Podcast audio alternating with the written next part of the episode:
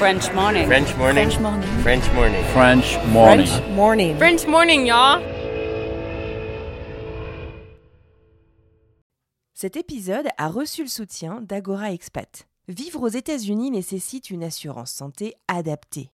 Mais trouver la solution parmi toutes les offres peut s'avérer être un vrai casse-tête. Budget, besoin, franchise, difficile de tout combiner. Ne perdez plus votre temps, Agora Expat sélectionne et compare pour vous les meilleures solutions d'assurance santé. Offre personnalisée, accompagnement sur mesure, devis et conseils gratuits, Agora Expat est le courtier référent de la communauté francophone expatriée aux États-Unis. Retrouvez plus d'informations sur agoraexpat.com. Et maintenant, place à l'épisode. Expatrié. Nom. Adjectif. Vient du grec exo et patrida. Se dit d'un individu qui réside dans un autre pays que le sien. Should I stay or should I go? C'est LA question à un million. La question un peu marécageuse dans laquelle se trouve bon nombre d'expatriés aujourd'hui. Et comme on l'a vu, c'est finalement pas une question si récente. Dans l'épisode précédent, on a discuté des raisons de rester, raisons que l'on contrôle ou non d'ailleurs. Et pour rentrer alors De la simple idée au fait de tout remballer et de partir. Comment ça se passe? À quelle vitesse peut-on changer de plan et tout plaquer? Et si finalement on ne cherchait pas juste à rentrer, mais surtout à changer de vie? Dans ce troisième et dernier épisode de Should I Stay or Should I Go, je vous propose de réfléchir ensemble et avec plusieurs expatriés de ce retour. On discutera aussi avec Valérie Bohin, qui est créatrice du podcast Ciao Paris, de la tendance actuelle au changement de vie. Et on s'entretiendra également avec Marine Michelet, qui est coach de vie pour les expatriés. Elle partagera des conseils concrets quand l'idée d'un retour vient envahir nos pensées. Mais avant toute chose, je me dois d'être transparente avec vous. Au moment où j'ai eu l'idée de cette série, que j'ai commencé à l'écrire et à l'enregistrer, le simple fait de vouloir rentrer en France me faisait mal, me rendait triste. Non pas que j'étais triste à l'idée de rentrer en France, non, mais parce que je savais que ce ne serait pas facile, que cela n'impliquait pas que moi, et surtout car je ressentais cette urgence absolue de rentrer serrer mes proches dans mes bras, d'aider mon petit garçon à tisser des liens avec ma famille, à passer du temps ensemble, à les connaître tout simplement. Je réalise la chance et le privilège que j'ai eu de pouvoir rentrer, passer quelques semaines en France cet été, après ces deux ans loin du pays. Et si il n'y a pas de hiérarchie dans la douleur, je sais que cette aubaine ne fut même pas une possibilité pour bon nombre de Français établis à l'étranger, et ce tout autour du monde, alors je pense très fort à elles et eux. Alors je le disais, je me dois de vous le dire, de vous l'expliquer. Si je reste convaincue qu'à terme, ma vie est en France, je veux que ma famille y soit établie, après cinq semaines passées là-bas, je suis heureuse de rentrer chez moi, à Boston, dans ma maison et dans la vie que j'y ai construite au cours des dix dernières années. Je me sens effectivement en décalage sur pas mal de points avec mon pays d'origine. Et je ne juge absolument personne. Je me souviens des mots d'Arnaud Maintré, le consul général de France à Boston, dans le premier épisode de cette série, qui me disait que le pays que j'ai quitté il y a plus de dix ans n'est plus. Qu'il existe bien entendu, mais qu'il a beaucoup changé. Oui, mais je réalise que moi aussi j'ai évolué en fait beaucoup, en profondeur. Je veux rentrer, mais je suis plus sûre de savoir pourquoi. Est-ce que vouloir rentrer pour sa famille, c'est suffisant? Oui, suffisant au sens où j'ai le droit de rentrer pour ce que je veux, bien sûr. Mais est-ce suffisant pour que j'ai envie d'y rester pour de bon Alors voilà où j'en suis aujourd'hui. Je vous propose de commencer ce tour d'horizon avec Valérie Boin, la créatrice du podcast Ciao Paris. Elle aussi, elle a voulu quitter sa vie parisienne pendant plusieurs années sans vraiment parvenir à le faire et elle vient enfin de réussir à franchir le pas, elle nous raconte. Je m'appelle Valérie Bohin et je suis podcasteuse depuis un an. Je suis la créatrice et l'hôte du podcast qui s'appelle Ciao Paris, que j'ai lancé en juin l'année dernière euh, pour euh, m'aider à quitter Paris. J'avais depuis plusieurs années euh, ce projet que je n'arrivais pas à réaliser. Et surtout, je, je n'arrivais pas à le réaliser, mais je n'arrivais pas à comprendre pourquoi ça fonctionnait pas et pourquoi quand on a choisi, par exemple, Montpellier, qui était, tu vois, notre troisième ou quatrième projet qu'on a abandonné, j'arrivais pas à comprendre pourquoi ça fonctionnait pas, pourquoi finalement ça tombait toujours à l'eau. Et en fait, en téléphonant à des personnes qui étaient parties pour essayer de dénouer mon, sac de nœuds, déjà moi ça m'a beaucoup aidé. Et puis, et puis j'ai entendu des témoignages qui m'ont vraiment donné envie de les partager. Je sentais aussi que j'avais besoin de me, réinventer pas que géographiquement, euh, professionnellement aussi. Et je me suis essayée au podcast. Tu me le disais, Ciao Paris, c'est euh, donc euh, et une renaissance et une quête personnelle. Spoiler, là tout de suite, tu ne me parles pas de Paris. Tu viens de partir Et non, je viens de partir. J'ai emménagé mercredi dernier. Tu nous parles d'où? À Toulouse. Et voilà, et donc là, je, je te parle depuis mon salon dans lequel il y a pêle-mêle un canapé à peu près installé, euh, un lit en construction, euh, des cartons déballés et non déballés. Euh, voilà, un an après avoir lancé Ciao Paris, j'ai quitté Paris, moi aussi. Mon intro de Ciao Paris, quand j'ai commencé, c'était Je vais à la rencontre de ceux qui vivent ce que je rêve de faire ». Et, et là, aujourd'hui, bah, depuis l'épisode qui est sorti vendredi dernier, ça a changé et aujourd'hui je dis que je vais à la rencontre de ceux qui vivent ce que je, ce que je viens tout juste de faire, enfin, quitter Paris. Et bravo. Mais merci. Comment est-ce que tu te sens euh, d'avoir euh, bah, réussi du coup euh, quelque chose en fait que tu essayais de réaliser depuis longtemps? Est-ce que tu as compris pourquoi tu n'arrivais pas à partir avant? Ouais. D'abord, moi je, je suis pas, tu sais, tu as des gens qui n'ont pas peur de l'inconnu. Moi je suis pas comme ça j'ai toujours besoin, tu vois, d'avoir des plans B, des plans C, euh, d'aménager les choses. Je suis pas, tu vois, je me suis aperçue en faisant les interviews de Ciao Paris que tu avais la team aventurier, tu vois, comme Anaïs Preto, la fondatrice de Live Mentor. Pendant le confinement, elle se dit, euh, bim, euh, on va à Aix. Six semaines après, c'est parti. Tristan, qui, est parti à Lorient, euh, c'est pareil. Un jour, ils sont à Lorient en vacances avec sa femme, qui lui dit oh je ne ferai pas la... j'ai pas envie de faire la rentrée à Paris en septembre. Ils sont avec leur carton dans leur nouvel appart dans le centre-ville de Lorient. Moi, je fais pas partie de cette équipe. Donc, tu as la team aventurier et puis tu as la team des prudents dont je fais partie. Moi, je pense que mon frein principal, euh, c'était que je ne voulais pas aller vivre dans un endroit où je ne connaissais personne.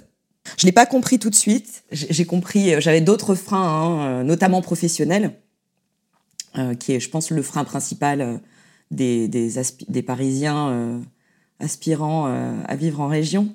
Euh, mais c'est vrai que un de mes freins principaux, c'était ça. C'était de, vouloir vivre dans un endroit où je pense que j'avais déjà, où j'avais déjà un réseau amical, professionnel, familial.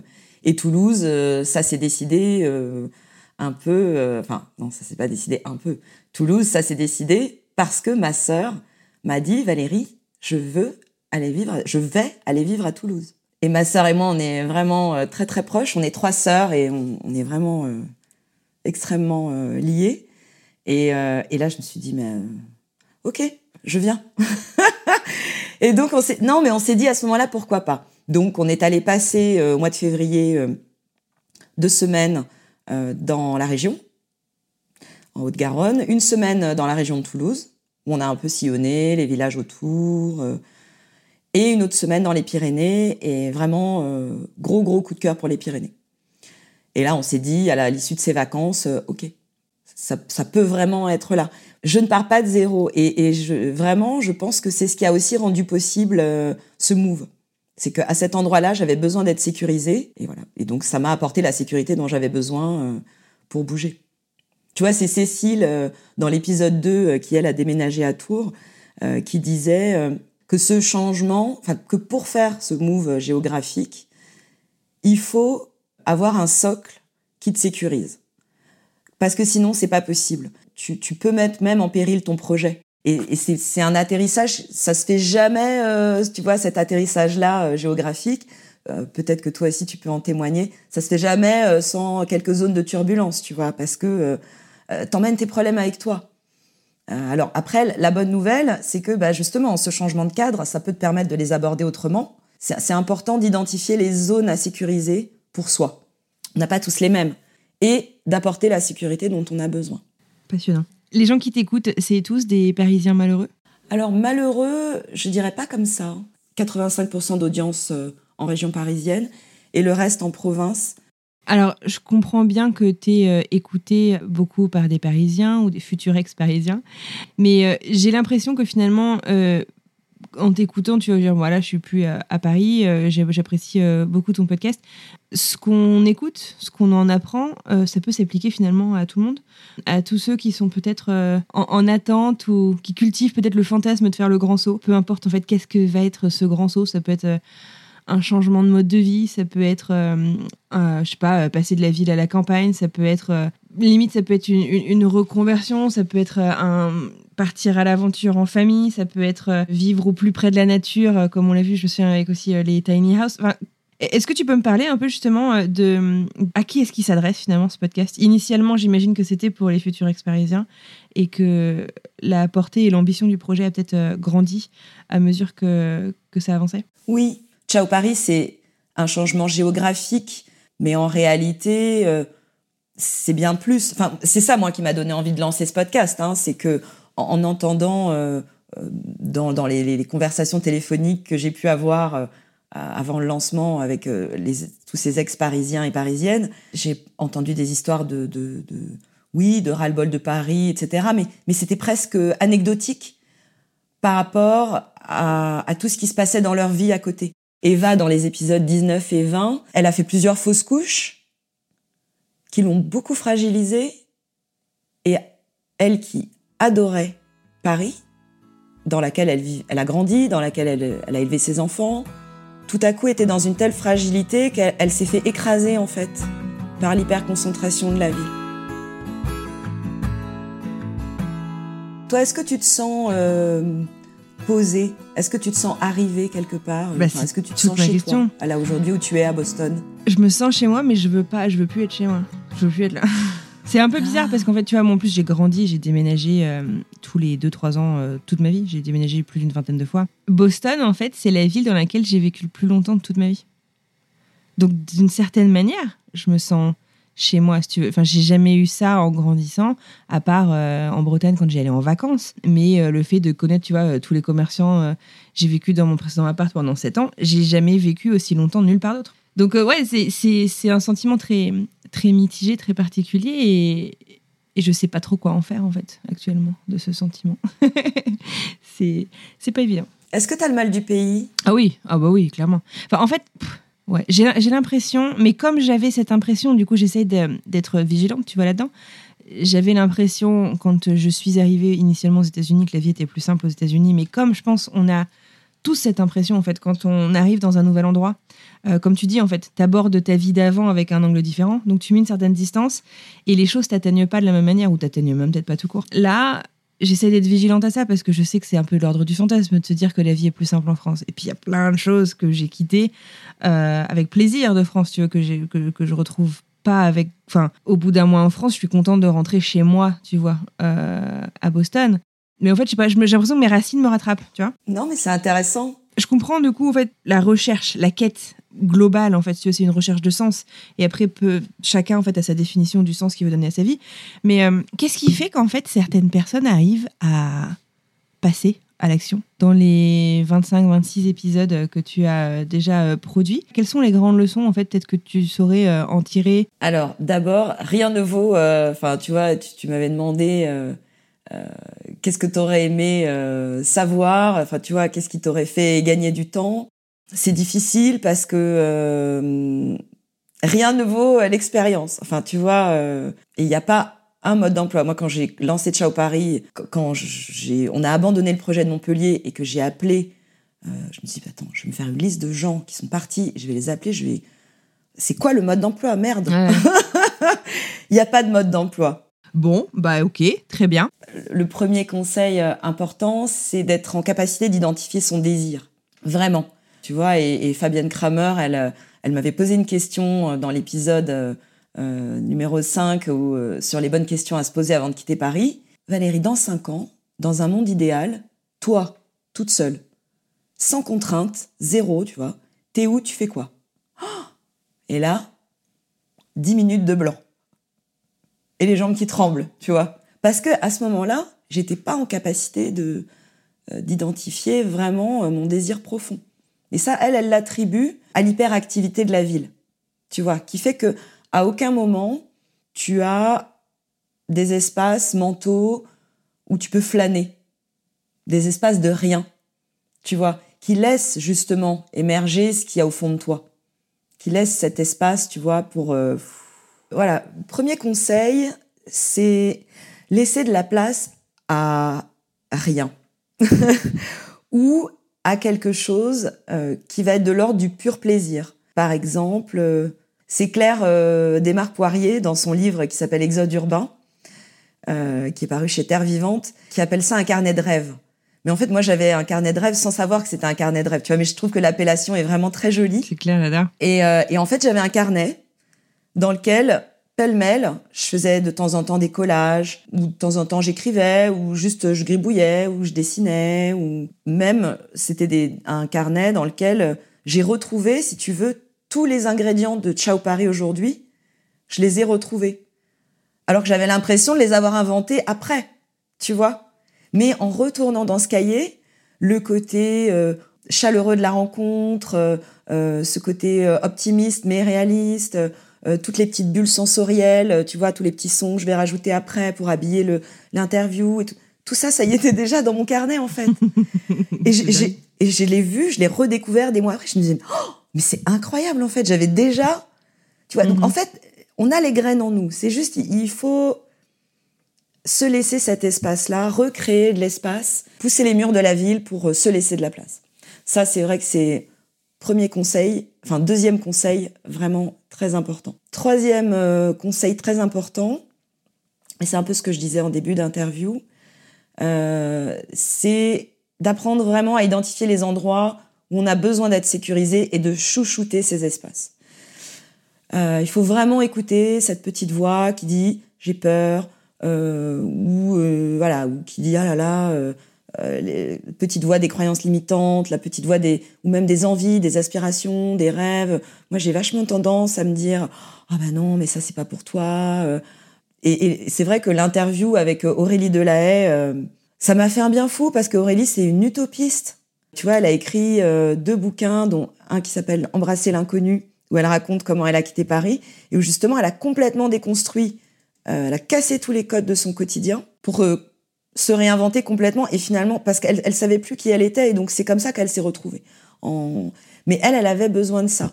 Tu vois, elle avait besoin, elle a compris que euh, ce qui l'entravait, c'était de rester dans euh, un espace euh, où sa mère était pas loin, où ses amis étaient proches.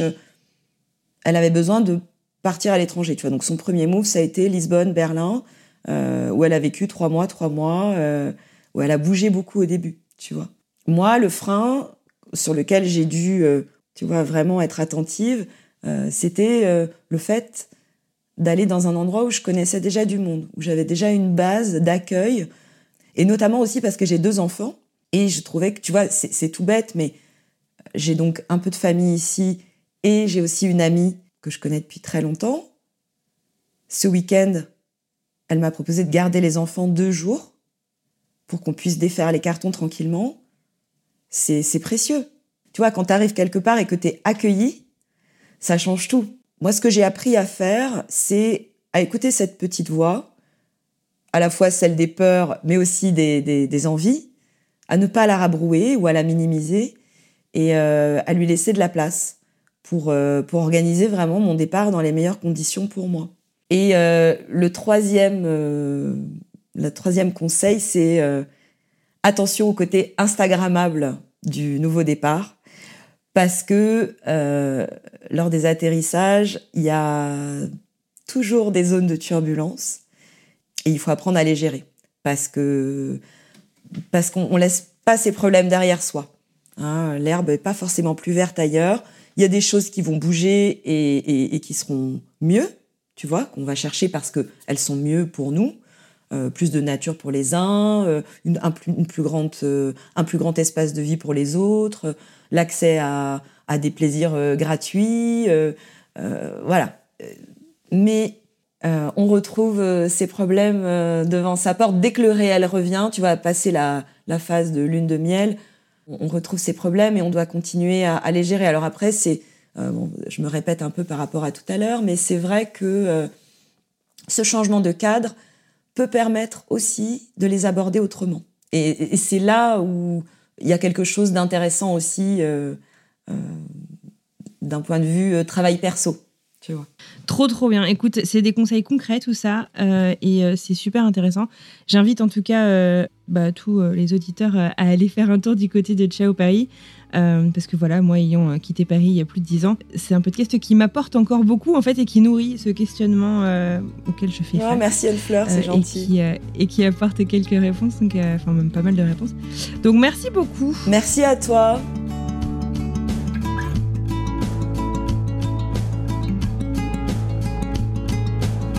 Alors il y a quand même une tonne d'enseignements passionnants qui ressortent de cet entretien avec Valérie. Cette histoire de socle de sécurisation dans un premier temps, c'est un truc que j'aimerais approfondir. C'est quoi le vôtre? Pour moi, je pense que c'est ma famille immédiate, mon mari et mon fils, mais aussi la proximité géographique du reste de ma famille, mon frère, mes sœurs, mes parents. Le reste m'importe assez peu finalement. Un autre truc qu'a dit Valérie qui m'a beaucoup marqué, c'est qu'on a les graines en nous, qu'il faut se laisser de l'espace pour les faire grandir. Ah le côté Instagrammable du nouveau départ, je suis tellement d'accord avec ça. Et c'est d'ailleurs ce que je cherche à montrer avec French Expat. L'expatriation, c'est pas que tout le monde est beau, tout le monde est gentil. C'est difficile aussi parfois. C'est la vraie vie en fait.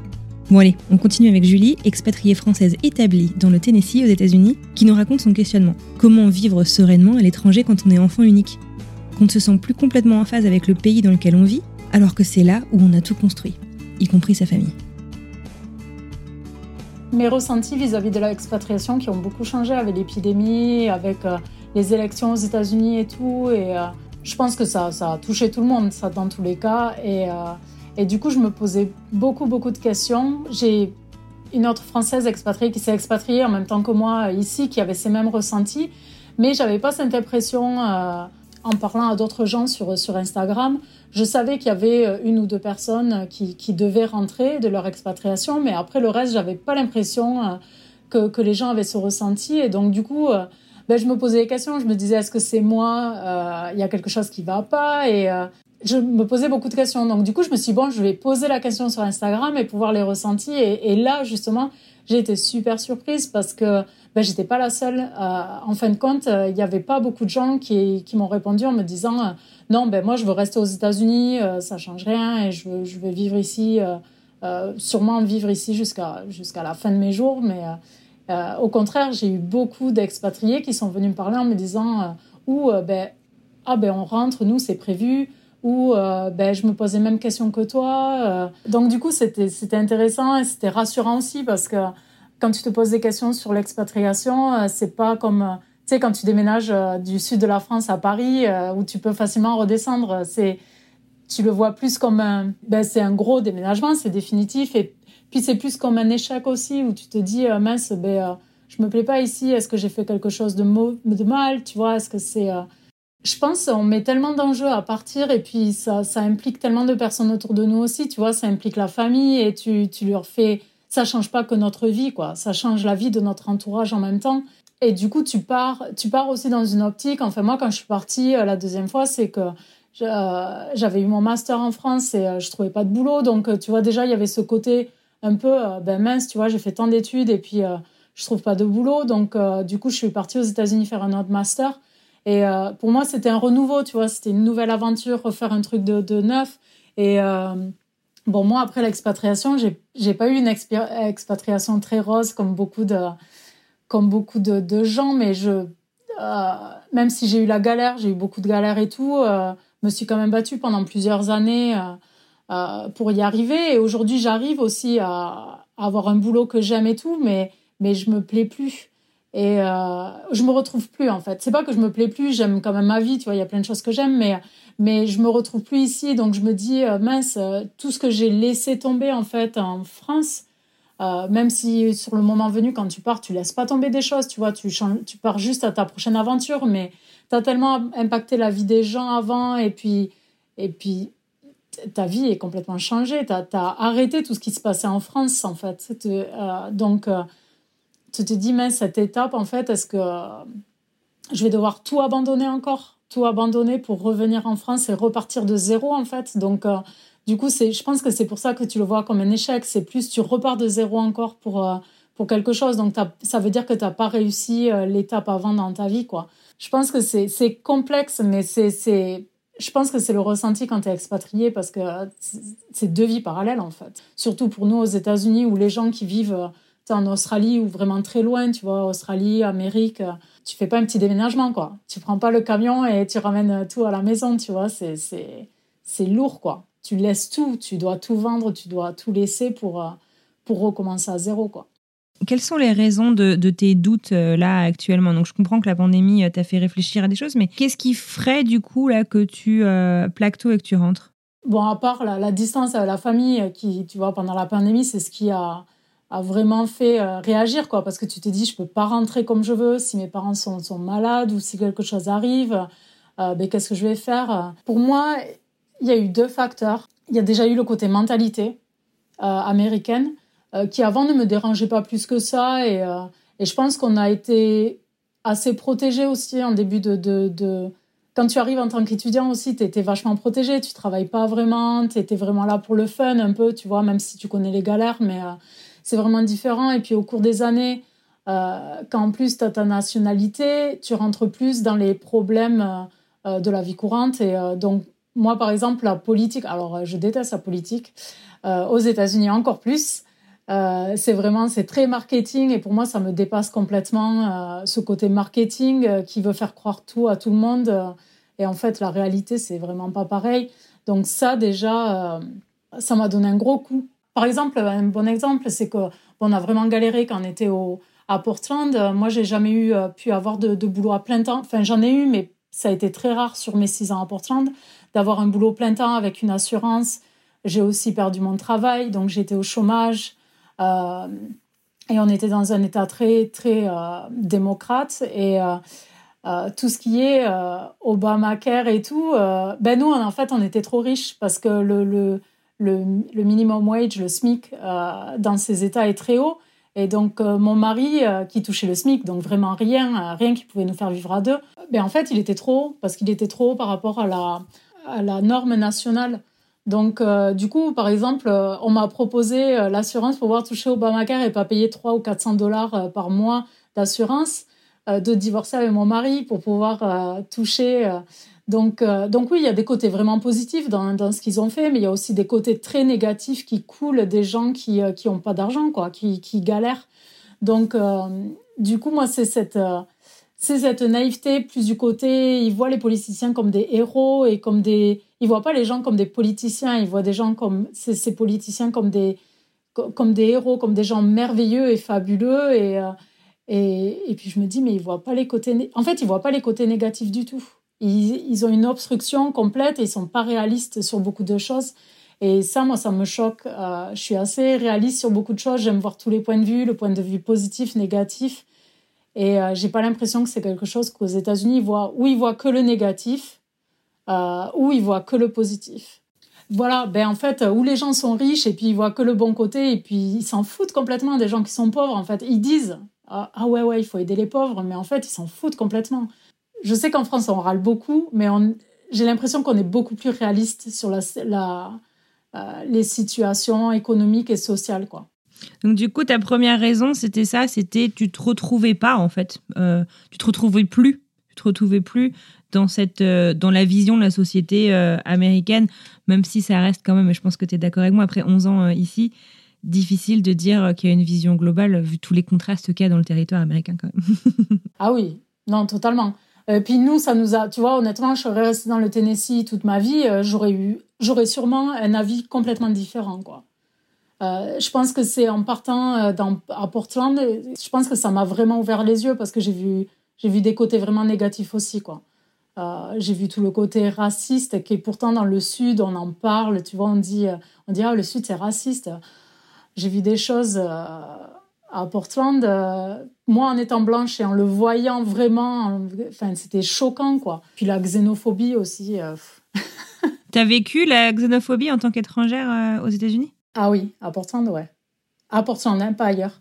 Euh, Et à nouveau, corrige-moi si je me trompe, mais j'ai l'impression que tu as plus de raisons de quitter les États-Unis que de rentrer en France. En tout cas, de ce que tu me dis, c'est que tu veux quitter les États-Unis, mais pas forcément rentrer en France, en fait. Dans mes notes, je l'ai écrit comme ça. Je sais pas si c'est comme ça que je dois le dire, mais que tu avais le complexe de l'enfant unique et que c'était difficile, en fait, à long terme, de te projeter, en fait, sur euh, bah, le fait d'être loin, en étant le seul enfant de tes parents, bah, que tes parents restent euh, en France Est-ce que je dis des bêtises? Je veux pas mettre de mots dans ta bouche. Non, pas trop, parce que en fait, c'est ça. Quand, quand tu pars en 20 ans, tu penses pas à ça. Puis, tu penses pas à ça parce que tu te dis, euh, enfin, comme tout enfant, tu vois, tu es là, mes parents, ils vont mourir dans 50 ans, tu vois, dans trop longtemps, tu vois, ça va être, c'est trop, trop loin. Mais plus tu te rapproches, après, moi, j'ai beaucoup de chance. J'ai des parents qui sont très, très bonne santé. Et voilà. Mais plus tu avances aussi avec les années, puis tu vois les amis, et puis ben, il y a des, des, maladies comme les cancers, tu vois, ça touche beaucoup de, de proches et tout. Et euh, en étant loin, moi je suis finique, donc euh, euh, je sais, j'ai de la famille, on est une famille qui est très très proche en France, et que si jamais il y a un souci, je sais qu'il y aura toujours quelqu'un avec mes parents et que et qu'il y aura quelqu'un pour aider. Mais moi en plus, par exemple, du côté de, de, mes cousins, du côté de Enfin, d'un côté, j'ai mon cousin Germain qui a le même âge que moi, mais de l'autre côté, ils sont beaucoup plus vieux que moi. Euh, je suis en les générations sont décalées, donc euh, euh, du coup, je me dis, ben, dans 20 ans, est-ce qu'il y aura quelqu'un, tu vois, pour aider mes parents s'ils en ont besoin? Moi, je vois ma grand-mère qui vit toujours chez elle.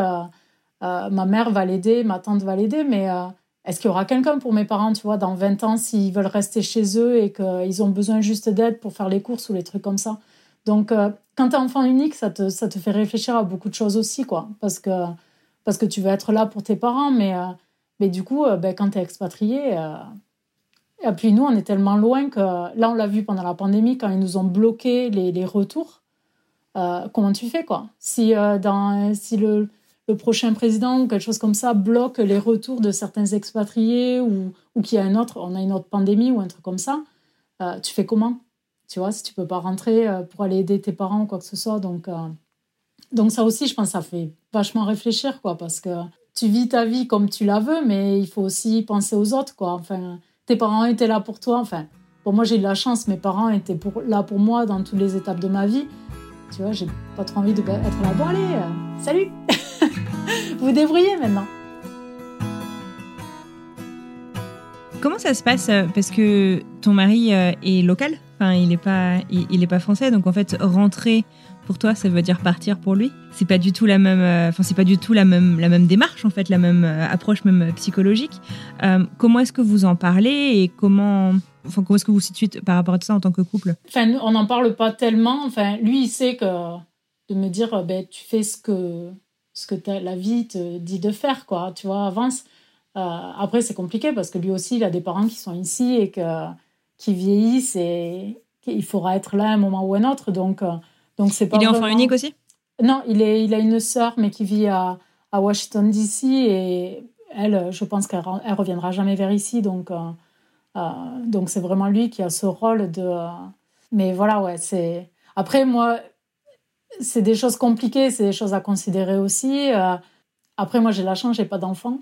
Donc, c'est déjà quelque chose où, où j'ai une perspective différente. Après, Au euh, sens où tu te sens plus libre, tu veux dire ou... ben C'est ça, tu n'es pas bloqué. Quand, surtout quand tu es expatrié, que tu as des enfants ici aux États-Unis, euh, tu peux pas rentrer avec tes enfants comme tu veux. quoi. Euh, à part si ton mari vient avec toi, bien sûr, si tu décides. Mais si jamais tu décides de partir et que ton mari veut pas partir, et eh ben les enfants, ils partent pas, ils partent pas avec toi. Ils doivent rester sur le sol américain. Donc, donc pour moi, j'ai pas cette contrainte à me dire, ben dans tous les cas, je, je dois rester, je dois faire ce qu'il veut. Après, je pense qu'on est des, des, générations aussi où, tu sais, quand tu demandais ça il y a 20 ans, eh ben, tu fais ce que le mari veut, quoi. Aujourd'hui, on est des générations où, où, je pense que chaque personne, chaque individuel peut prendre ses propres décisions et euh, travailler ensemble sur... Euh, enfin, je pense qu'on est assez libre euh, au, jour d'aujourd'hui pour, pour vivre la vie qu'on veut et pas se, et pas se restreindre au choix des autres et, et être bloqué, être triste toute sa vie, quoi, si t'es pas heureux dans une une expatriation. Euh. C'est marrant parce qu'on a exactement la même durée d'expatriation aux États-Unis, toi et moi. Euh, moi aussi, ça va faire 11 ans. Et moi aussi, je suis avec un Américain. J'ai une question. Euh, qu'est-ce qui, du coup, ferait pencher la balance? Parce qu'en fait, tu vois, de toutes tes recherches, j'ai l'impression que ce questionnement, tout le monde l'a. Mais finalement, j'ai l'impression qu'une partie infime qui, nous, puisqu'on a envie de regarder l'autre côté de l'océan, ben on a l'impression qu'il n'y a que ça. Mais une partie infime, finalement, arrive à passer à l'action ou à être en paix avec sa décision de rester. Mais tous les autres en fait euh, au milieu, pourquoi à ton avis ils passent pas soit à l'action, soit, euh, soit se résigner, ça paraît un peu négatif, mais euh, ou, est-ce que tu vois, voilà, ils sont ils sont en paix, ils sont contents, ils sont ils sont ravis de leur choix, en tout cas pour le moment. Et donc, plus spécifiquement, toi, qu'est-ce qui te ferait passer à l'action? C'est assez dur. et ouais, pas passer à l'action, je le comprends tout à fait. C'est que tu te demandes si est-ce que la vie est vraiment meilleure là-bas qu'ici, quoi. On risque d'idéaliser à force de vouloir rentrer sans le faire aussi. C'est est-ce que ça va être mieux? Est-ce que quand je vais rentrer, je vais pas le regretter? Et puis souvent, quand tu rentres, les gros déménagements, ben, tu le refais pas un mois après, quoi, tu vois. Honnêtement, je saurais même pas te répondre sur passer à l'action parce que je pense que c'est une préparation. C'est il faut se préparer avant et ou c'est un coup de tête où tu tu pètes un plomb et, un coup de tête. Tu fais tes valises et tu, fais tes valises et tu te casses. Mais euh, ou sinon c'est du préparer. Euh, tu vois style euh, tu demandes à ton boulot. Enfin tu prépares sur du long terme quoi. Ou tu trouves un boulot ou quelque chose comme ça. Mais où il y a quelque chose qui se passe de très mal ici et que ben voilà tu, tu décides ça te pousse et c'est le facteur aussi euh, quand tu as une vie qui est euh, qui est bien, qui va parce que moi ma vie elle est bien quand même ici, tu vois, j'ai un bon boulot, euh, j'ai une maison. Maintenant aujourd'hui, j'ai une bonne vie mais je sais pas vraiment s'il y aurait un facteur à part un problème avec mes parents, là c'est clair, je fais mes bagages et je pars quoi. Et même si, euh, tu vois, les parents, c'est pas la chose qu'ils veulent, mais euh, c'est la chose que... qui est important pour toi. Hmm. Voilà. Après, ça dépend, les gens réagissent différemment et je comprends des gens qui, qui partent quand même ou qui restent euh, avec un parent malade, mais je sais que moi, je, je pense pas que j'aurais cette force, en fait, de, de rester loin.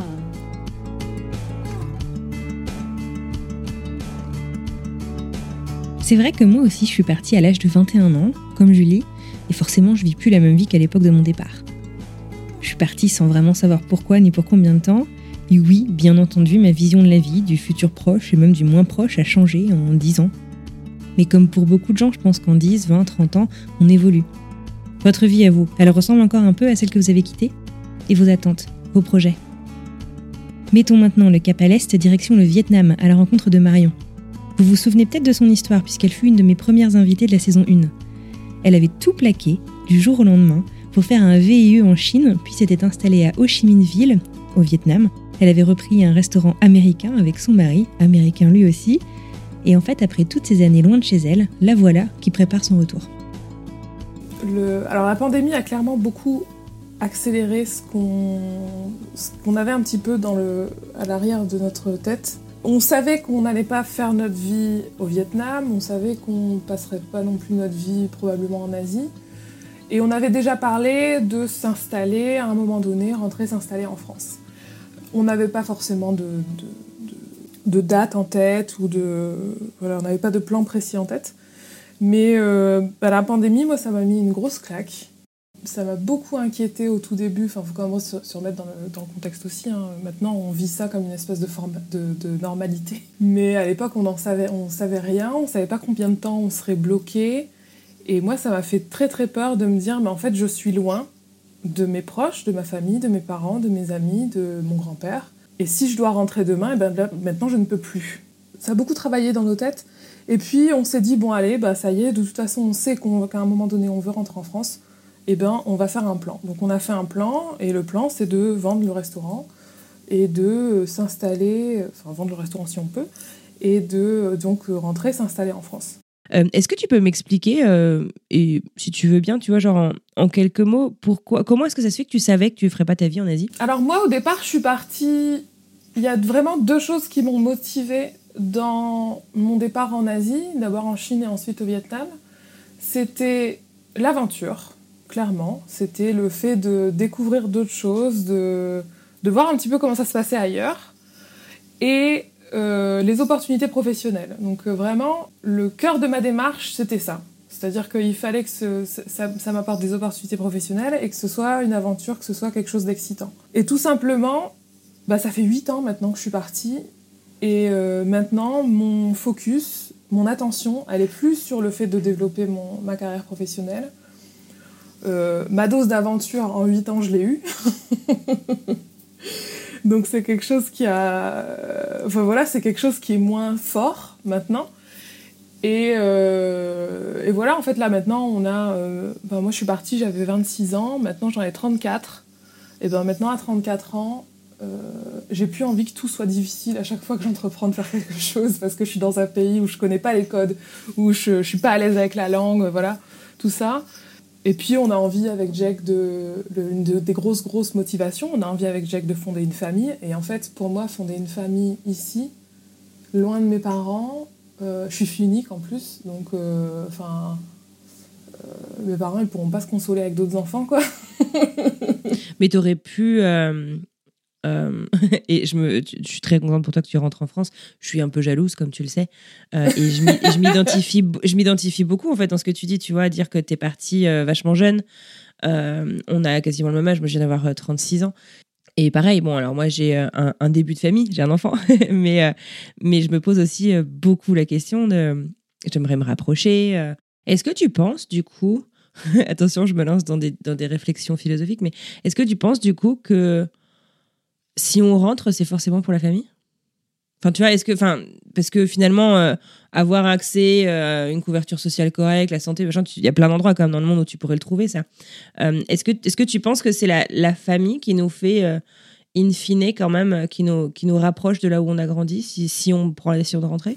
Je sais pas si c'est, toujours le cas, je pense mais je pense que c'est clairement, c'est une motive, c'est ça doit être une motivation, euh, une des motivations principales, je pense, à tous les gens qui rentrent, en fait, quelque part. Et je pense que de manière générale, euh, les gens qui s'installent euh, très longtemps quelque part sont parce qu'ils ont des attaches familiales, que ce soit des attaches familiales qui se créent ou des attaches familiales qui existent. C'est-à-dire que tu vois, typiquement, nous, on rentre en France, mais on rentre pas là où moi je suis partie. Moi, initialement, je suis de Tourcoing, donc à côté de Lille.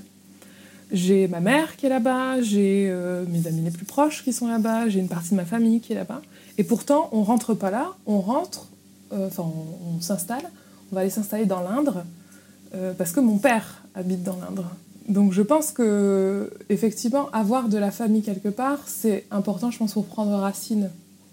Maintenant, non, y a, je pense que tu trouveras toujours des exemples de gens pour qui c'est pas le cas, hein, et qui, font de, qui prennent racine pour d'autres, qui ont d'autres motivations.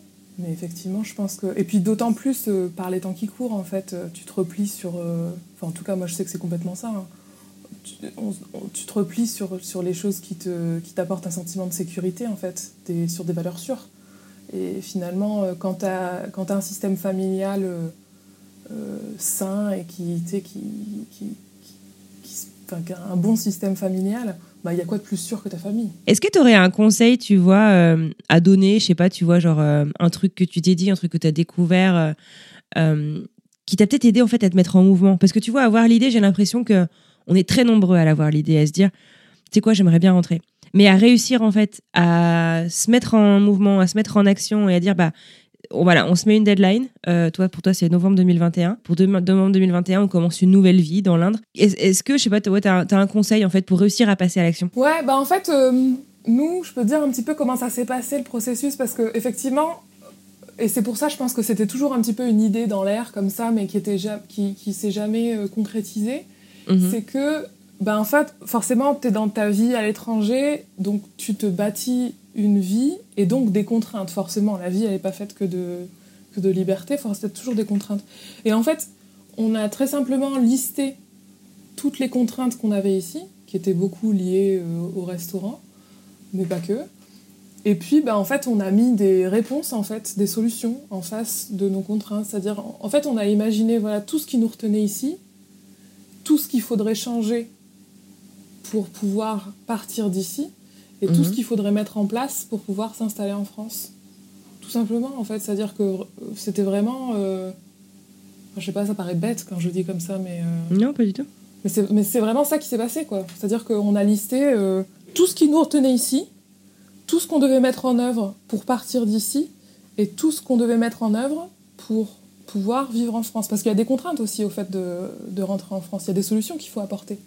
C'est-à-dire que moi, enfin euh, ici, notre principale source de revenus, c'est quand même le restaurant. Enfin, c'était le restaurant avant, euh, avant la pandémie.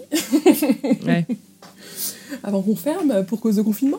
Mais notre principale source de revenus, c'était le restaurant. Cette source de revenus, on ne pouvait pas l'emmener en, France. Donc, voilà. Quelle solution on apportait à ça? Bah, Du coup, la solution, ça a été que j'ai fait une formation de web développement pour apprendre à coder, pour devenir développeur web. Et là, en fait, je viens de trouver un boulot en remote en France, donc en télétravail, 100%. Et je travaille, ça y est, maintenant je suis salarié à temps plein. Donc en fait, on a ce revenu-là, plus le revenu de Yes Donc la contrainte financière, elle est euh, débarrassée, tu vois. Et en fait, c'est vraiment ça. C'est-à-dire que, pareil, pour la vente du resto, il y avait plein de choses à faire. C'est-à-dire que d'abord, on savait que comme notre bail arrivait à expiration au restaurant, on savait qu'on ne pouvait pas vendre un bail avec un, restaurant avec un bail qui arrive à, expiration. Il fallait qu'on ah, renouvelle notre bail et qu'on ait un bail de 5 ans à, comment dire, à amener dans la vente, en fait. Et euh, notre bail était à expiration au mois de février dernier. Donc on savait que de toute façon, il fallait d'abord qu'on renouvelle notre bail. Ça, ça a été fait. Ensuite, euh, bah, comme on a déménagé du coup euh, le restaurant, il fallait qu'on ait un restaurant qui soit, qui soit redécoré, qui soit propre, qui soit bien quoi. Donc ça, on l'a fait aussi. C'est bon, c'est fait. Et ensuite, on s'est occupé de, de, la vente. Donc c'est plein de petites pierres en fait qu'on a posées pour un petit peu construire le chemin jusqu'à notre retour en France. Est-ce que euh, le fait que euh, voilà, euh, Jake est un expat long terme, tu dis ça fait 16 ans qu'il est parti, est-ce que tu sens que vous avancez à la même vitesse dans vos projections dans l'avenir, sur le retour en France, sur, sur justement ce plan de retour aussi, ou, est-ce que tu, sens qu'il y a certains décalages? Non, alors pour le coup on est hyper en phase quoi. Sur le retour, on a vraiment les mêmes envies, on attend les mêmes choses de ce retour en France. Parce que c'est pas juste retourner en France pour retourner en France. Hein. C'est vraiment un changement presque de. C'est vraiment un changement de priorité. C'est-à-dire que tout notre temps en Asie, notre priorité, ça a été de euh, avancer professionnellement, de lancer des, projets professionnels, des entreprises, des trucs. Donc ça, c'était super cool. Mais vraiment, le, focus, ça va vraiment complètement changer quand on sera en France. Et là-dessus, on est complètement sur la même longueur d'onde. On veut plus que notre carrière professionnelle soit au centre de nos vies en fait. Donc euh, là-dessus, on est complètement euh, en phase. Et puis sur le fait que... Euh, enfin, Jack, il est vraiment super excité à l'idée de, de s'installer en France. Il est... mais vraiment, il est ultra motivé quoi. Et il est motivé pas seulement par le fait que voilà la France c'est un pays différent et pour lui ce sera en fait pour lui ce sera quand même une nouvelle aventure mais aussi par voilà tous ces projets enfin, tous les projets qui sont attachés à ce retour en France. Il est chef euh, euh, dans la restauration, euh, lui Tout à fait. C'est pas un métier qui doit être facile tout court quand tu parles par rapport au, projet famille et d'autant plus en période de, de pandémie. c'est quoi du coup son futur proche à lui professionnellement? En fait, quand, il a, quand on a ouvert le restaurant ici au Vietnam, c'était vraiment son rêve d'ouvrir son propre restaurant et gérer son propre restaurant. Donc il l'a fait. Donc voilà, il l'a fait la case est cochée et maintenant il a pu voir tous les mauvais côtés au fait d'être hmm. restaurateur et d'avoir ton propre restaurant. C'est vraiment un métier qui est c'est un métier qui est génial mais qui est extrêmement difficile parce qu'il demande tellement de bon tout le monde le dit hein, mais euh, hmm. c'est pas je, je, balance pas les scoops là mais euh, mais vraiment c'est hyper difficile et effectivement pour avoir une vie de famille c'est juste impossible c'est pas c'est pas dans la vision qu'on a de la vie de famille qu'on va avoir donc, le... ouais, c'est pas l'équilibre que vous cherchez, quoi. Voilà. Alors, ce qu'il a développé pas mal ici, c'est. Euh, il a même commencé une petite société avec un copain à lui, où il fait des. Il vend de la charcuterie. Il fait et il vend de la charcuterie. Donc, en plus du restaurant. Donc, il fait du jambon fumé, il fait des saucisses, des trucs comme ça. Donc, euh, ce qu'il voudrait, c'est euh, bah, développer ça pas mal en France. Donc, pour ça, alors ça, c'est la blague aussi. C'est pour ça, il va falloir qu'il passe un CAP charcutier en France. Donc, on va s'amuser. Mmh. Et puis, euh, l'idée, c'est que euh, à terme, il voudrait ouvrir un, food truck. Donc, euh, faire un petit peu ce qu'il fait là ici, mais avec un. Un mélange des cultures. Voilà, un mélange des, des cultures et puis un, un food truck, parce qu'en fait, on se rend compte que ce qui est très lourd à gérer ici, c'est le loyer, qui est quelque chose qui est extrêmement lourd dans, le, dans les dépenses, dans les charges d'un restaurant et du coup tout le personnel qui est associé au fait d'avoir un restaurant en fait parce que c'est un restaurant il te faut des il te faut une femme de ménage il te faut des, des serveuses il te faut du personnel en cuisine si tu as un food truck bah, c'est tout petit. T'as pas besoin de serveuse dans un food truck. Tu as besoin de loyer es beaucoup plus indépendant tu vois, es beaucoup plus indépendant. Et c'est ça aussi c'est à dire que c'est se détacher vraiment le, plus possible des, des charges liées euh, au restaurant ou d'un maximum de charges parce que tu peux pas te, te détacher de tout mais une grosse partie. Donc en gros, Marion aussi, sa vie elle a changé, ses envies ont évolué, ses projets également. En fait, j'ai l'impression que leur vie fait face à un changement total de priorité. Quelle est la leçon qu'elle aimerait bien nous transmettre, à nous qui nous posons encore la question? Enfin ouais, j'insisterai juste peut-être sur le truc, c'est que quand tu veux rentrer, il y a des solutions, quoi. Tu vois Mais je sais qu'au début, euh, enfin, a priori, ça paraît toujours, en fait, ça paraît toujours plus compliqué de rentrer que de partir. Ce qui est fou, ce qui est, fou, quand même. Bah, mais en même temps, je comprends parce que, enfin non, je comprends pas en fait. Euh, non, je... Non, mais en fait, quand tu le dis comme ça, ça paraît incroyable en fait. Parce que je veux dire, partir de ce que tu as toujours tout connu, si tu mets ça juste sur le papier, ça paraît une bien plus grosse entreprise que de rentrer dans un pays dont tu connais quand même pas mal de rouages, même si tu l'as quitté il y a 15 ans. Tu connais la langue, tu connais la mentalité, tu connais un peu la culture. Ouais, c'est vrai. Je pense que peut-être que ça nous renvoie, tu sais, au fait que. Parce que quand tu pars, je pense que tu as toujours des motivations aussi pour partir. C'est-à-dire que tu vois très clairement pourquoi tu pars et finalement euh, ce que tu espères trouver à l'étranger. Donc finalement, je pense que peut-être que c'est ce c'est plus dur de rentrer parce que justement, tu as une vision moins fantasmée de quand tu pars dans un pays que tu connais pas en fait. Et que fait-on de celles et ceux qui pensaient partir à l'aventure, à l'étranger, qui pensaient avoir passé les plus gros défis, les moments les plus difficiles, qui commençaient à s'intégrer et enfin à se projeter, mais que le Covid est venu déranger C'est l'histoire de cet expatrié du sud des États-Unis qui a préféré rester anonyme. Je suis euh, expatriée aux États-Unis depuis un peu plus de deux ans. On est arrivé ici euh, sur, euh, suite au travail de mon mari, qui a une proposition euh, via son entreprise pour venir ici. J'ai fait une année d'Erasmus à l'étranger. On aimait ça, mais on s'est dit qu'on partirait, mais sinon on était quand même très attachés à d'où on venait, en France, nos proches, nos familles, etc. Donc bon, on a fait le, on a fait le grand saut. J'étais jamais allée, moi, à l'endroit où on a débarqué. Lui était allé déjà un peu en déplacement pour le travail, mais il est parti en repérage, il a trouvé un appart et vraiment, euh, départ, euh, ça impressionnait un peu les gens autour de nous. Départ euh, facile à l'aventure. On est parti sur un visa de trois ans lié à une mission de trois ans, mais c'est un visa L, donc potentiellement renouvelable jusqu'à cinq ans. On est arrivé, alors on, a eu un petit coup de mou au début de se dire euh, on n'a pas de copains, pas de proches. Ça a été assez long au début de de par lui son travail et moi le fait que je pouvais pas travailler au départ de, de tisser des liens. Euh, on est dans un dans une zone assez rurale euh, avec vraiment aucune communauté internationale. Donc euh, les premiers mois n'ont pas été évidents de, en termes de vie sociale, mais on a ensuite très vite eu de la famille qui est venue nous voir euh, ma mère, sa mère, euh, ses parents, des, frères et sœurs, des amis.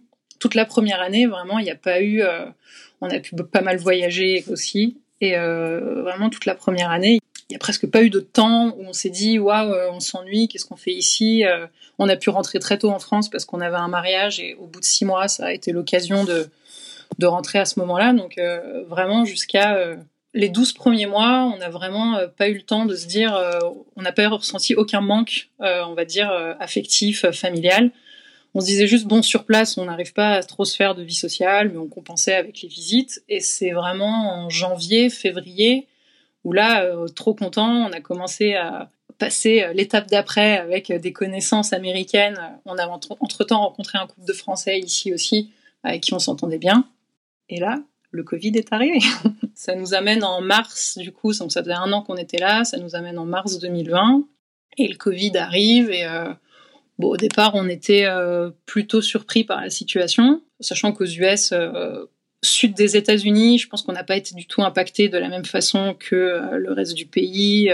Tout a fermé un mois au plus. Au bout d'avril, les choses réouvraient déjà.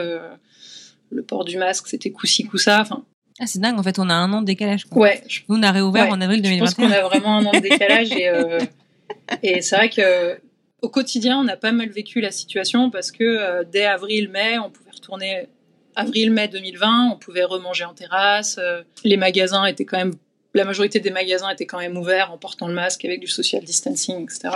Là-dessus, ça allait, mais c'est voilà, c'est cette, euh, tu le sais bien, c'est cette ce travel ban qui qui s'est installé. On s'est dit bon ben le printemps, c'est pas grave, on rentrera en France en septembre. Septembre, ça s'est pas fait. Et moi, en parallèle, du coup, j'ai commencé à, euh, j'ai reçu mon autorisation de travail, j'ai commencé à trouver du boulot, j'ai enfin trouvé un travail, un super coup du destin, quelque chose qui correspond à exactement euh, mon profil et ce que je cherchais. Donc, j'ai trouvé ce boulot. J'y suis toujours et ça se passe bien. Et arrivé du coup à la fin de l'été, on s'est dit bon ben on savait que euh, au mois de janvier, il allait falloir qu'on décide si oui ou non. Donc un an avant la fin de nos visas, il fallait qu'il allait, falloir que oui ou non on se prononce sur euh, est-ce qu'on prolonge plutôt que le, le, plus que le visa, est-ce qu'on prolonge la mission en fait. Donc on a commencé à réfléchir à ça euh, et on s'est dit bah ouais, euh, une fois que le Covid est fini, notre première année c'était super, euh, on a envie d'explorer encore bien plus du pays, euh, on n'a pas fini, on a commencé à réussir à s'intégrer, les gens vont venir nous voir, moi j'ai trouvé super boulot, ça se goupille hyper bien, et sans se dire, alors c'est ce qu'on disait au départ, on, a dit à nos proches, on part trois ans, on revient, ne vous inquiétez pas. Et c'est vrai que sans se dire on s'installe ici, pas de souci, je pense qu'on a toujours en tête qu'on rentrerait en France à un moment ou un autre. On a commencé à se dire, bah, c'est vrai que ça se passe plutôt pas mal, pourquoi pas faire un an de plus, voire deux, déménager, euh, s'installer un petit peu mieux, parce que là on a un appartement, pourquoi pas se trouver une maison, etc. Quoi. Donc du coup, malgré la pandémie, vous faites quand même pas mal de projets, vous vous projetez quand même. Ouais, on se raccroche au fait que, allez, dans deux mois, ce sera fini, quoi. C'est un peu ça. Parce que l'ambiance locale, en fait, aussi. Aussi, exactement. L'ambiance locale euh, nous dit, euh, bon, euh, et je pense que ça nous a un peu aidé à ne pas en avoir peur. C'est-à-dire que dès juin 2020, on prenait l'avion pour partir en vacances dans un autre État où les réglementations étaient à peu près les mêmes que les nôtres, donc qui acceptait des gens qui venaient d'où on était. Bref, et du coup, c'est vrai qu'on s'est dit, bah, nous, aux US, on vit notre vie, on arrive quand même à voyager ce qui manque juste, c'est le retour, euh, le lien avec l'Europe. Quoi. On misait quand même sur Noël. On se disait, bah, Noël, ce sera bon, c'est pas possible, ils vont rouvrir. Euh, on commence à réfléchir. Et c'est vrai que dans les plans, tout partait plutôt euh, vers, non, bah, on va rester, quoi, ça va réouvrir, on va se trouver une maison, on va se faire un an plus au moins, voire plus, on verra. Et bon, bref, à Noël, ça, ça s'arrangeait toujours pas. On a réussi à rentrer à Noël, finalement, grâce à les fameux NIE, et en fait, en rentrant à Noël, ce qui s'est passé, on s'est dit, mais je pense qu'on n'avait pas vu nos proches depuis un an et demi, du coup. On n'avait vu personne depuis un an et demi, et euh, tous les deux, alors qu'on n'était pas tous les deux sur le même point de vue sur le fait de rester plus longtemps, s'installer ou pas, il était un peu plus chaud que moi. On a vraiment eu un déclic tous les deux de, en fait, la vie. Euh, oui, c'est cool l'expérience qu'on vit, mais si c'est amené à durer, si c'est amené à se reproduire, et même si euh, le quotidien fait que voilà, avec euh, peut-être l'arrivée euh, d'enfants ou euh, une demande. J'écoutais ton épisode tout à l'heure, un des derniers, une demande de green card qui peut faire que tu es bloqué sur ton territoire, deux ans. On s'est dit la vie, en fait pour nous la vie c'est pas ça. Et pour nous c'est pas ce qui compte. Oui on voyage, oui on fait plein de trucs, c'est chouette, l'expérience c'est sympa, mais on s'est rendu compte que c'était plus le principal et et ne pas voir euh, nos proches. Euh, donc ça, déjà, c'est dur un petit peu. Euh, tu, tu, sais que voilà, les, les gens vieillissent, la pêche, ils l'auront pas éternellement. même ici, je me dis, si on s'installe, qu'on commence à avoir des enfants, on n'a personne. Mon mari, son métier ici consiste à beaucoup de déplacements, le mien aussi. On l'aime bien tous les deux, notre boulot, et en gros, concrètement, avec un en vivant là, en plein milieu de nulle part, où notre euh, votre lifestyle est pas compatible en fait encore avec la vie de famille quoi actuellement. Et du coup, on, on aurait vraiment personne sur qui s'appuyer, euh, de proches, euh, de famille, d'amis proches à qui on pourrait demander de l'aide, confier quelqu'un, enfin bref. Donc l'étincelle en fait de cette de cette réflexion, ça a été ce retour en France, alors que vous pensiez en janvier à votre retour dire ok, on renouvelle pour encore deux ans. En fait, la distance c'est beaucoup plus matérialisé euh, avec en fait cette pandémie, avec cette isolation, enfin cet, isolement. Et là, ce qui est ce qui est rigolo aussi, c'est que euh, je pense qu'on était un peu dans notre monde pendant le Covid, euh, pendant la première phase du Covid. En gros, les un an et demi qui nous ont séparés de nos proches avant qu'on puisse rentrer à Noël m'ont paru beaucoup plus supportables que les cinq mois qui viennent se passer depuis qu'on est rentré à Noël, en fait deux semaines avant qu'on rentre à Noël, je sais pas si c'était parce que c'était vraiment incertain, je me disais euh, bon, je suis contente qu'on rentre, ça va être super, mais je sentais pas vraiment le manque euh, des gens. Alors que là, j'ai vraiment, euh, le retour en janvier, ça a été vraiment dur euh, moralement. Et puis là, le fait de voir que voilà, ce travel ban est toujours là, c'est vraiment dur moralement. Ouais. Alors je sais pas si c'est ce qui m'aide à tenir ou du coup si c'est ce qui fait que c'est encore plus dur, mais le fait que maintenant on sait, ça aide. Je sais pas si ça aide à tenir ou si ça fait que le temps passe encore moins vite. Je sais rien. Cette situation fait écho à un truc que tu as vécu quand tu étais plus jeune. Donc je suis à moitié euh, française et à moitié euh, italienne. Ma maman est française et mon papa était italien. Euh, ils se sont séparés, il est retourné vivre en Italie. Euh, donc à 8 heures de route euh, de chez nous. Et en gros, euh, il est décédé quand j'avais 18 ans. Bref, ça a été ultra subite du jour au lendemain. Je sais pas si c'est sûrement à cause de ça. Du coup, forcément, le temps de s'organiser, de partir, etc., de faire quoi qu'il arrive. On est arrivé, arrivé là-bas trois jours après, et c'était juste pour l'enterrement. Enfin bref. Et donc je sais pas si c'est à cause de ça, mais du coup, j'ai toujours eu peur qu'il arrive des choses aux gens. Je vois quand je suis partie en Erasmus euh, un an, donc j'avais euh, j'avais 22 ans. Euh, mes grands-parents étaient en pleine forme, mais j'avais peur qu'il arrive quelque chose à mes grands-parents. C'était mon angoisse d'être loin. J'étais très proche de mes grands-parents. Mon angoisse, c'était d'être loin, alors que c'était pas si loin. Hein. C'était en Suède, hein, donc on rentrait assez facilement. Et mon angoisse, c'était qu'il arrive quelque chose à mes grands-parents, alors que je sois à l'étranger, ce qui était pas très loin. Et c'est vrai que là, en partant aux US, c'était quand même quelque chose dans le coin de ma tête. et si il arrivait quelque chose à ma maman euh, pendant qu'on y est. Et du coup, bah forcément, je me disais, bon, au pire, euh, tu sautes dans un avion, euh, tu y es rapidement. Et forcément, avec le Covid, tu te dis, bah, au final, sauter dans un avion, c'est pas, pas si facile que ça, quoi. En fait, c'est la perte de contrôle, au fait, aussi, là-dessus, quoi. C'est. comme tu dis, tu étais peut-être en Suède, c'était peut-être pas très loin, mais tu peux pas forcément sauter dans une voiture et tu dépendant d'autres choses en fait pour te rapprocher des autres et c'est pas évident.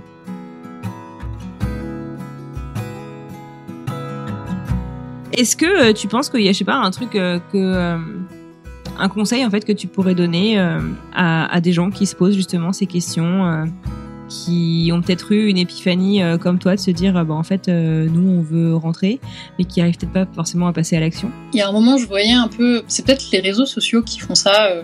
je trouve qu'il y a une super communauté.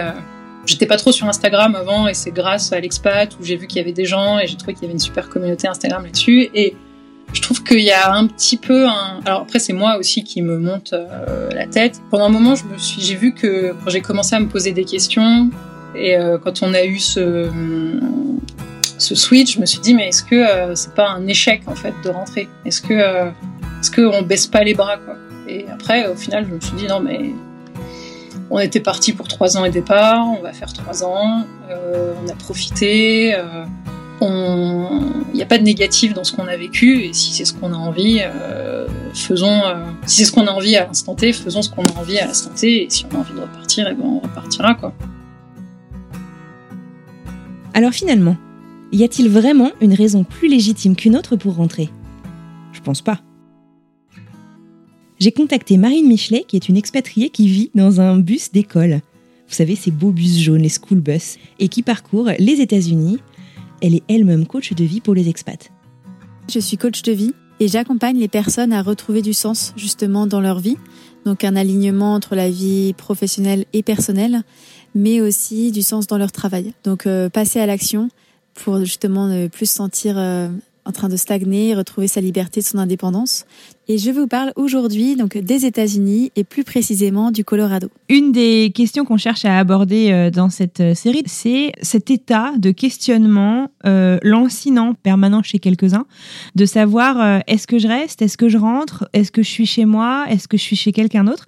Est-ce que c'est quelque chose que, que que tu abordes avec tes coachés? Je trouve que ta question justement sur cette réflexion sur où est-ce qu'on est, où est-ce que c'est chez nous, comment on se sent justement à l'étranger aussi bien ensuite quand on retourne dans son pays est très pertinente parce que bien évidemment dans mon coaching c'est quelque chose que j'aborde souvent de comment se sentir bien où on est surtout quand on est sorti de son écosystème, de son de sa zone de confort, en fait, avec sa famille, ses amis, nos habitudes, les choses qu'on connaît, notre culture finalement. Euh, comment on se réadapte, comment on se sent chez soi à l'étranger. Et puis ensuite, euh, il y a la question de quand on passe beaucoup de temps à l'étranger, quand on revient en France, comment on reconnecte avec notre culture, comment on se sent encore euh, français ou du moins comment on se sent encore chez soi finalement. Euh, retour au pays. Donc voilà, c'est vraiment des problématiques, des questionnements. C'est vraiment une, une courbe en fait qui se passe, euh, bien évidemment, avant de partir d'excitement, ensuite sur place la découverte et puis après le manque et puis après d'autres projets et puis des fois le projet de rentrer en France.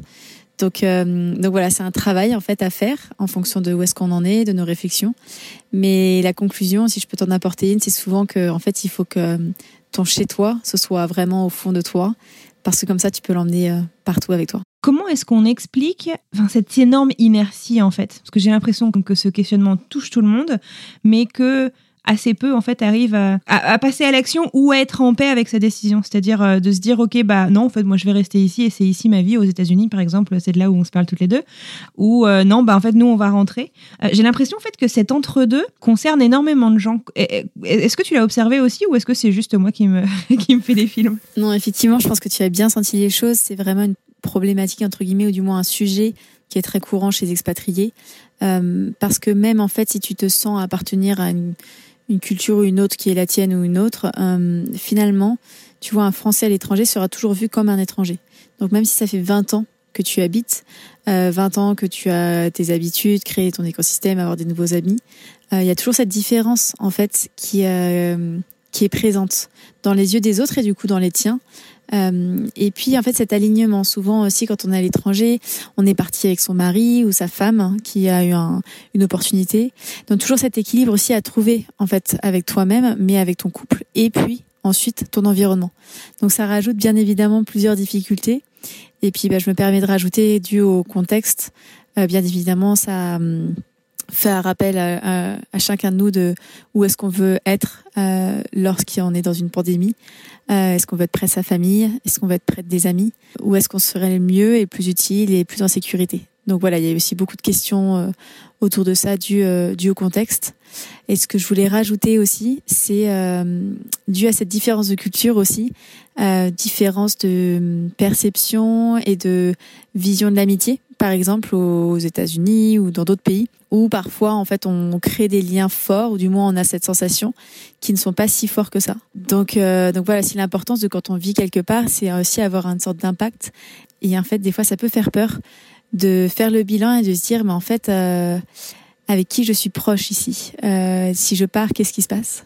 Donc voilà, ça rappelle aussi à beaucoup de beaucoup de pères lors de ces prises de décision, lors de ces réflexions. Chaque critère, chaque sensation d'appartenance à un lieu, à un pays, une culture, un, un univers, c'est vraiment propre à chacun. Donc c'est vraiment aussi un gros travail que je fais dans le coaching, c'est de comprendre à, par rapport à chaque personne, qu'est-ce qui fait qu'elle se sente chez elle Est-ce que c'est être avoir des amis, des activités, d'avoir euh, des habitudes euh, c'est un paysage, c'est des odeurs, voilà. Donc euh, c'est aussi un travail à faire de, que chacun en fait redéfinisse pour lui de quoi il a besoin pour se sentir chez soi. Est-ce que tu observes en fait ces questionnements lancinants aussi bien chez euh, des gens qui sont peut-être partis seuls ou qui sont en couple avec un autre Français, quelqu'un qui partage leur culture, que chez des couples biculturels par exemple? Effectivement, ça peut rajouter de la complexité ou plutôt euh, une grande force de communication, de savoir qui veut aller où. Voilà, il y en a un qui est un peu plus dans sa zone de confort parce qu'il est, il est euh, auprès de sa famille, il connaît la culture, etc. Mais l'autre peut tout aussi se sentir épanoui parce que c'est quelque chose de nouveau et d'intéressant et ça attire la curiosité. Donc voilà, c'est vraiment propre à chacun, je dirais. Bien évidemment, c'est des grandes discussions, euh, un gros travail aussi sur euh, la relation, qui veut quoi, comment exprimer ses besoins, quel compromis en fait il souhaite faire dans, dans cette relation. Mais euh, voilà, ça donne des belles aventures, des belles aventures d'amour et des belles aventures d'expatriation, ça c'est sûr. De ce que je comprends, j'ai l'impression qu'en fait on peut euh, tous euh, passer par ces moments de questionnement. Je crois que personne n'y est vraiment immunisé. Mais par vague, on peut vivre un mal-être peut-être encore plus important que par moment. Est-ce que tu as des conseils justement à donner à ces personnes qui, qui sont en questionnement, qui sont en, en indécision, mais du coup chez qui ça, génère euh, un, grand mal-être. Voilà, si je peux apporter des conseils justement pour euh, toutes ces personnes qui se reposent ces questions, quoi faire, etc. Euh, bien évidemment, il y a, plusieurs, étapes. Il y, a, toi par rapport à toi, il y a toi dans ton couple, dans ton écosystème, ta famille, et toi par rapport au pays, où est-ce que tu te sens bien. Donc, dans un premier temps, vraiment, en fait, se reconcentrer sur soi, sur comprendre c'est quoi tes besoins, qu'est-ce qui te manque vraiment, et quelles solutions en fait tu peux mettre en place aujourd'hui pour essayer d'atténuer entre guillemets ces questionnements ou ce mal-être. En fait, un peu être en période de test, en se disant euh, hypothèse. Bon, peut-être je suis pas, je suis pas bien pour cette raison-là. Bon, bah, je vais mettre ça en place. Ça marche pas. Bon, peut-être une autre hypothèse alors. Et comprendre en fait et affiner à fur et à mesure si le problème c'est euh, tes amis te manquent, ta famille, si c'est rentrer euh, deux trois mois en France et repartir ensuite, euh, si c'est en fait ton travail aux États-Unis, il faudrait juste changer de travail. Enfin, tu vois à quel niveau en fait se situe vraiment euh, ce mal-être? Si c'est euh, comme je te disais toi ou plutôt l'aspect extérieur, faire des, hypothèses, mettre en place un plan d'action, tester en fait, être dans l'action en fait. Ça, ça aide aussi, tu vois, à sortir de, de ce mal-être, s'entourer en fait aussi de, de, personnes qui te connaissent bien, qui peuvent te conseiller, qui peuvent te dire leur point de vue. Mais en fait, surtout toi, tes besoins et tes critères. Tes critères en fait qui te permettent où tu sais, tu te sens en sécurité, tu te sens chez toi, même si tu es à l'étranger entre guillemets, mais tu te sens chez toi avec toi et ta famille même si elle est loin. Donc voilà, comprendre un peu ce dont tu as besoin maintenant, ça je dirais c'est vraiment un conseil qui est vraiment euh, la base, la base pour justement ensuite prendre des actions euh, logiques et saines, en fait, pour que pour que ça se passe mieux ensuite euh, dans l'expatriation de chacun. Ce qui est important aussi dans l'expatriation, c'est que souvent c'est quelque chose d'assez naturel. Euh, comme je disais, c'est euh, même les gens des fois ils s'en veulent de vouloir voyager. Ils se diraient ce serait plus simple s'ils pouvaient rester chez en France par exemple, mais mais des fois c'est plus fort que nous. Garder en tête toujours de ce pourquoi, de pourquoi on fait, pourquoi on a voulu voyager, pourquoi on a voulu déménager si loin et pourquoi on a envie de revenir et de bien sûr calmer un peu cet auto jugement que beaucoup de mes coachés ont, de se dire en fait c'est un échec si je veux rentrer. Alors que si c'est quelque chose qu'ils ressentent, il n'y a aucun problème de le faire. Quand on discutait, tu sais, l'expatriation, on peut dire aussi que c'est à double tranchant. Euh, parce que, euh, comme je disais tout au début, il y a cette courbe euh, d'attente. Après, tu arrives dans le pays, t'explores. Enfin, c'est la folie. Euh, et là, par exemple, si je peux reprendre un exemple par rapport au au, au Covid, en fait, euh, il y a cette sensation de oh punaise, est-ce qu'il faut pas que je rentre en France, être près de ma famille? Et puis aussi quand euh, les frontières se réouvrent, quand le pays se réouvre, cette sensation où tu as tous, tous tes amis français qui se revoient et toi tu te sens seul finalement aux États-Unis, loin de tout le monde. Donc voilà, c'est un peu cette sensation de double tranchant entre euh, je suis trop heureux de temps en temps et c'est vraiment chouette, mais des fois aussi ce manque qui peut se faire sentir et euh, qui est accentué par, par le contexte.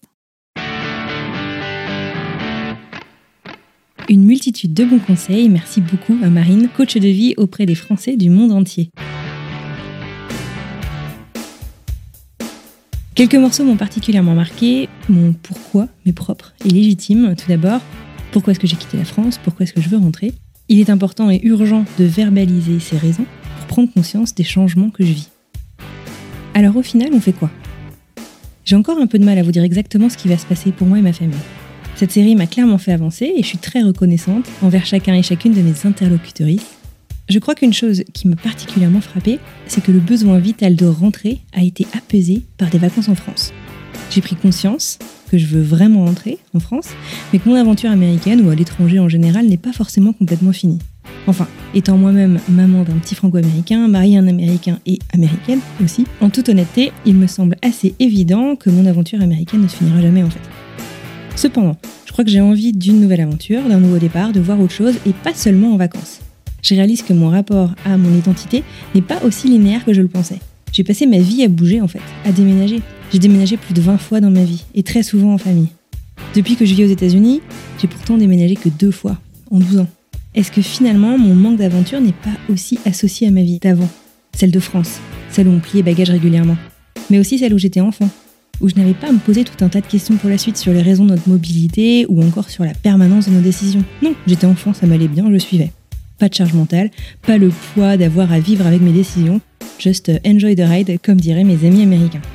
Outre le choc culturel inversé et toutes les difficultés dont on a parlé relatives au retour, je crois qu'en fait c'est la permanence des décisions qui m'immobilise encore un peu. Pourquoi est-ce que je devrais choisir finalement? Ma famille est à cheval, sur deux continents. Et pourquoi pas ma vie aussi? Alors à la question Should I stay or should I go? Eh ben je vais rester, for now.